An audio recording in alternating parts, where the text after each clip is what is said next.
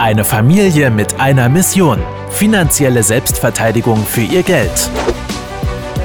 Herzlich willkommen zu einer neuen Folge des Podcasts Die Geldrevolution mit Klaus und Philipp Roppel.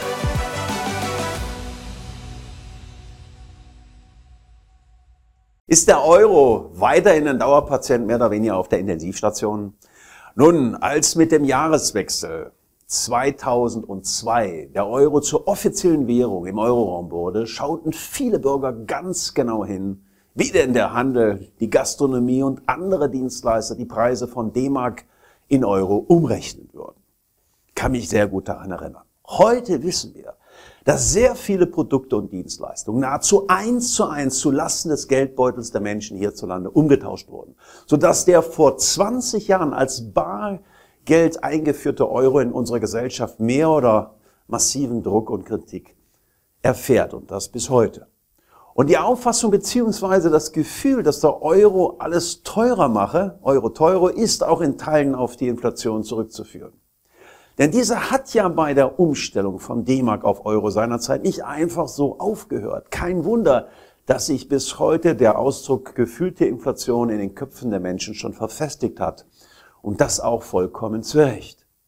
Zwar hatten wir laut offiziellen Zahlen bis letztes Jahr fast überhaupt keine, beziehungsweise nur eine sehr niedrige statistische Inflation, doch entgegen diesem offiziellen kommunizierten Verbraucherpreisindexes war die gefühlte Inflation deutlich höher. Dazu muss man wissen, wie sich die wahre Inflation eigentlich berechnen lässt.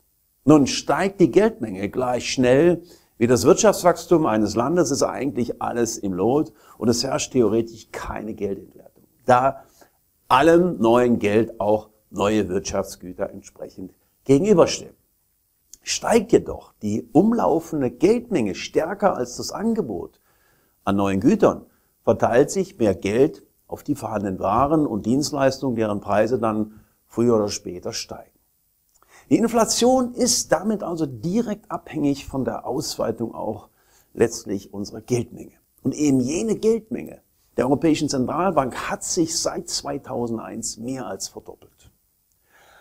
Alles in allem wächst die Geldmenge also so stark wie noch nie und wie wir heute auch wissen, ist auch die statistische Inflation mittlerweile in vollem Gange und wird die Eurozone weiterhin auf eine harte Probe meiner Meinung nach langfristig stellen. Ohnehin werden die Anstrengungen von Jahr zu Jahr größer, damit der Euroraum in seiner jetzigen Form natürlich auch weiter fortbestehen kann. Die Anziehungskraft ist also bei weitem nicht mehr so groß wie vor zwei Dekaden. Das gilt aber auch für die Europäische Union, wie der Brexit mal eindrucksvoll gezeigt hat. Und gerade in den letzten Jahren hat auch der anfänglich so starke Drang der osteuropäischen Staaten hin zum Euro deutlich nachgelassen. Denn diese Länder sind der Überzeugung, sich alles allein besser entwickeln zu können. Dass der europäische Raum überhaupt noch besteht, ist wohl einzig und allein eben auf die Worte des damaligen EZB-Präsidenten Mario Draghi zurückzuführen. Ohne die der Euroraum wohl schon 2012 ja zerbrochen wäre. Fakt ist, dass man das mit Beginn der Währungsunion festgelegte Spielregelziel, kann man schon fast sagen, fast bis zum Zerreißen äh, gedehnt hat. Man kann auch wirklich sagen, dass man sich bis heute eigentlich nur so ja durchwurschtelt. Aber eben jene Tatsache ist für mich persönlich keine Basis für die dauerhaften, erfolgreichen Miteinander, da viele Probleme einfach bis heute noch vollkommen ungelöst sind und eigentlich auf der lange Bank geschoben werden. Denn das eigentlich grundlegende Thema besteht zwischen der Risikovergemeinschaftung in der EU und natürlich auch Risikobeseitigung. Es geht dabei nämlich um die zentrale Frage, wie viele Reformen die einzelnen Mitgliedstaaten noch durchführen müssen, bevor eine tiefere Integration der Eurozone, die nun mal eine stärkere Risikoverteilung zwischen den Mitgliedstaaten voraussetzt, auch stattfinden kann. Im Bankensektor beispielsweise geht es darum, die finanzielle Gesundheit der Banken zu verbessern.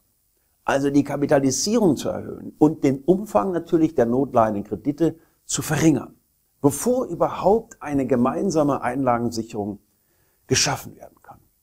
Und auch das Verhältnis zwischen der Geld- und Finanzpolitik ist eigentlich auch ein Desaster in gewisser Hinsicht. Derzeit ist ja bekanntlich die Europäische Zentralbank der wichtigste Stabilisator des europäischen Schuldenmarktes und wird dies auch bleiben, indem sie ihre Bestände an Staatsanleihen mindestens mal bis 2024 reinvestiert. Um den Schuldenmarkt der Eurozone aber mal grundsätzlich zu stabilisieren, ist jedoch eine andere Lösung natürlich auch notwendig. Die gemeinsamen Schuldengarantien, wie sie kürzlich erst von Frankreich und Italien vorgeschlagen wurden, müssten eigentlich mit Anreizen zur Modernisierung des Wirtschaftssystems der südlichen Länder der Eurozone eigentlich kombiniert werden. Das Misstrauen zwischen den Ländern im Norden und Süden ist weiterhin sehr groß, was vor allem auf die unterschiedlichen Leistungsfähigkeiten natürlich dieser Volkswirtschaften und die unterschiedlichen Auffassungen zur Wirtschaftspolitik vor allen Dingen zurückzuführen ist. Die Eurokrise hat in diesem Zusammenhang bereits gezeigt, dass Turbulenzen in einem Mitgliedstaat fatale Folgen für den gesamten Währungsraum durchweg haben kann. Ich persönlich bin auch der Auffassung, dass in den kommenden Monaten und Jahren womöglich die größte Herausforderung letztlich auch für die Eurozone besteht, jedoch nicht die Situation in den kleinen Mitgliedstaaten, wie zum Beispiel Griechenland sein wird, sondern in den größten von ihnen.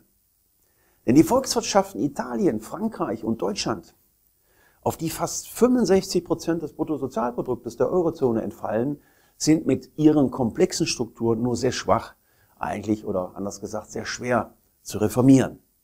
Da rate ich auch jedem Sparer und Anleger da draußen mit kleinem wie großem Geld seinen privaten Vermögensaufbau und genauso den Vermögensschutz keinesfalls ausschließlich nur im reinen Euro-Geldwerten auszurichten, sondern die Ersparnisse möglichst auch global bereit zu streuen, so dass man auch im Falle einer neuen Reform des Geldes, der Währungsreform, bestmöglich geschützt ist. Denn eins ist klar, der Euro ist ein Teuro bis heute und die heutige Inflation zeigt ja auch, dass wohl kein Ende ja kurzfristig absehbar ist. Also müssen wir uns besser positionieren.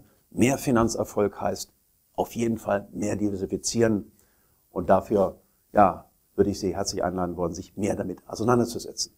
Alles Gute, Ihr Dossop. Vielen Dank, dass Sie heute wieder mit dabei waren. Wenn Ihnen gefallen hat, was Sie gehört haben und Sie wissen wollen, ob wir auch Ihnen beim Aufbau und Schutz des eigenen Vermögens helfen können, dann besuchen Sie www.klaus-roppel.de/podcast und buchen Sie einen Termin zum kostenfreien Erstgespräch www.klaus-roppel.de/podcast. Die Veröffentlichung dieser Podcast-Folge der Geldrevolution richtet sich an Privatanleger, Selbstständige und Unternehmer. Im rechtlichen Sinne handelt es sich hierbei um eine Werbemitteilung und die wiedergegebenen Informationen sowie geäußerten Meinungen wurden mit großer Sorgfalt recherchiert. Die enthaltenen Informationen und Einschätzungen stellen keine individuelle Anlageberatung oder sonstige Empfehlung dar. Im Wandel der Zeit sind historische Wertentwicklungen kein Hinweis für zukünftige Renditen oder Ergebnisse. Die in dieser Podcast-Folge enthaltenen Inhalte im Rahmen der Finanzbildung dürfen ohne schriftliche Zustimmung unsererseits nicht weitergegeben und verwendet werden.